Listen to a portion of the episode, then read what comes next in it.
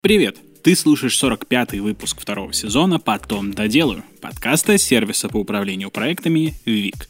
У микрофона Александр Машков, и здесь я рассказываю, как укладываться в дедлайны, работать в команде и быть лучше. А в этом выпуске я расскажу тебе про методологию управления процессами 6 Sigma.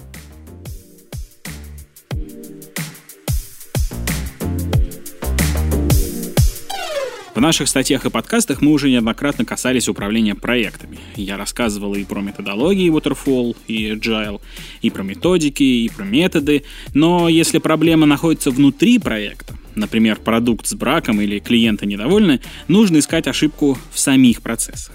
Для этого существуют специальные методологии управления процессами.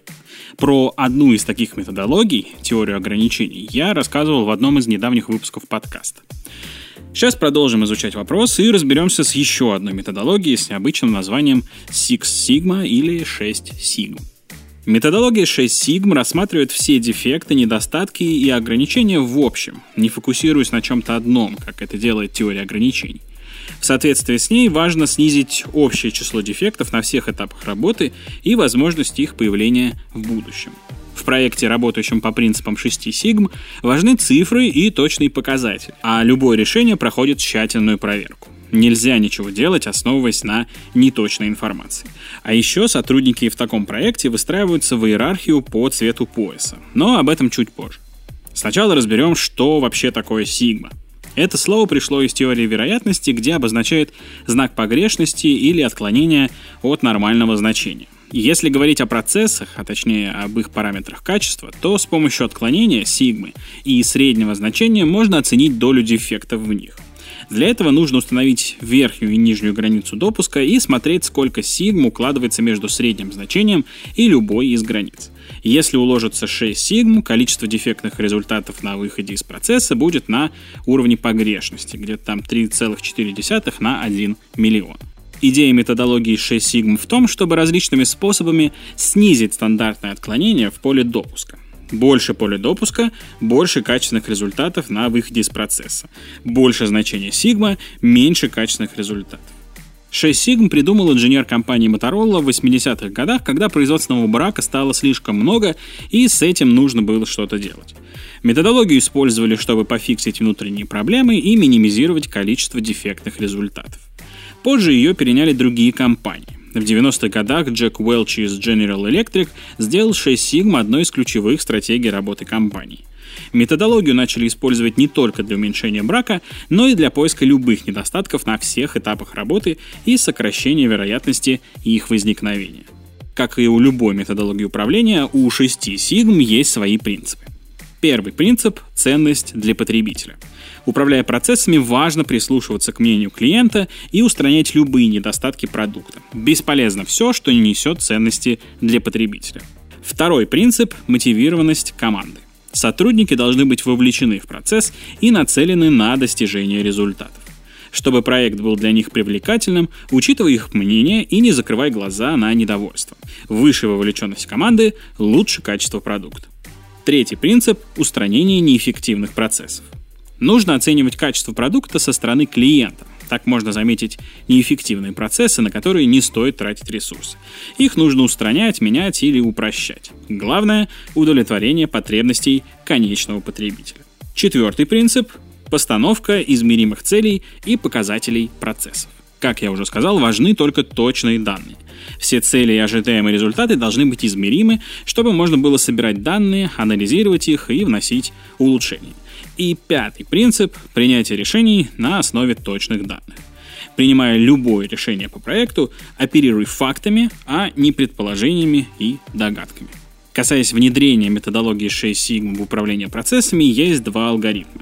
Выбор зависит от этапа, на котором находится продукт. Если продукт только запускается, подходит алгоритм DFSS. Если продукт уже работает и нужно что-то менять, подходит алгоритм DMA-IC. Алгоритм DFSS используют для новых проектов, которым важно выйти на рынок с налаженными процессами. Внедряется он через пять этапов. Первый этап – определение точных целей, проблем целевой аудитории и ключевых показателей по достижению целей. Второй этап – измерение, выбор данных и их оценка. Третий этап – анализ информации, причин возникновения дефектов и определение их взаимосвязей. Четвертый этап – проектирование, поиск и выбор наилучших решений и их реализация. И пятый этап – контроль результатов и управление процессами работы над продуктом. Алгоритм DMAIC подходит для уже существующих проектов, в которых есть недостатки. Он помогает оптимизировать качество и улучшить работу состоит также из пяти этапов. Первый этап — это определение целей проекта и потребностей потребителей. Второй этап — это измерение имеющихся данных процесса. Третий — анализ дефектов, отзывов клиента и обратной связи сотрудников, а также причин возникновения недостатков. Четвертый этап — улучшение процесса через поиск новых решений и их внедрение. И пятый этап — контроль дальнейшей работы продукта и, собственно, управление. При управлении процессами нужно быть в курсе всех недостатков еще до получения отзывов от клиентов или сотрудников. Для этого есть несколько способов. Во-первых, можно задавать вопрос «почему» в любой сложной ситуации, пока не докопаешься до ответа. Во-вторых, если есть несколько решений, выбирай то, в котором выгода больше затрат. В-третьих, создавай карту по всем процессам, чтобы увидеть все этапы работы и понять, где могут быть недостатки. И в-четвертых, данные и информацию удобнее визуализировать с помощью диаграмм и анализировать, чтобы найти ошибки в процессах. Теперь пара слов про иерархию управления, про которую я упоминал в самом начале. 6 Sigma предполагает привлечение всех сотрудников, включая менеджеров проекта.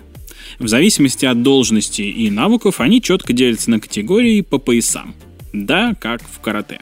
В самом низу этой иерархии находятся желтые и белые пояса. Они ознакомлены со внутренними процессами на начальном уровне, и чаще всего ими являются стажеры и джуны. Над ними находятся зеленые пояса, которые выполняют свои задачи и следят за качеством процесса.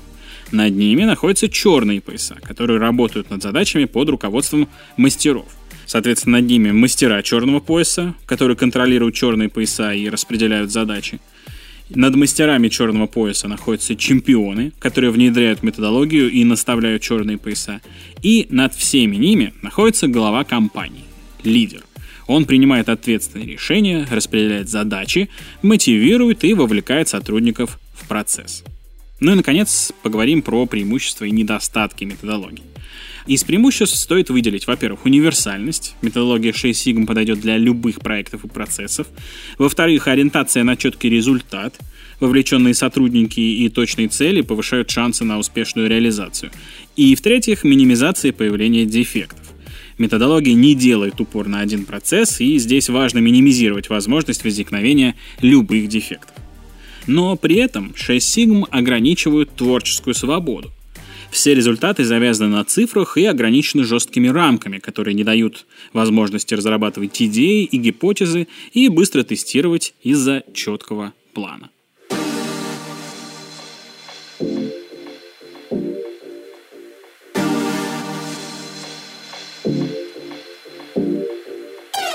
Спасибо, что дослушал выпуск до конца. Подписывайся, чтобы не пропустить новые выпуски. Делись этим выпуском со своими друзьями и коллегами. Если слушаешь нас где-то, где можно поставить оценку или оставить отзыв, обязательно это сделай. Особенно круто, если это будет хорошая оценка и приятный отзыв. Если у тебя есть какие-то интересные темы или гости, которых ты хотел бы услышать в нашем подкасте, обязательно предлагай их на специальной страничке на нашем сайте.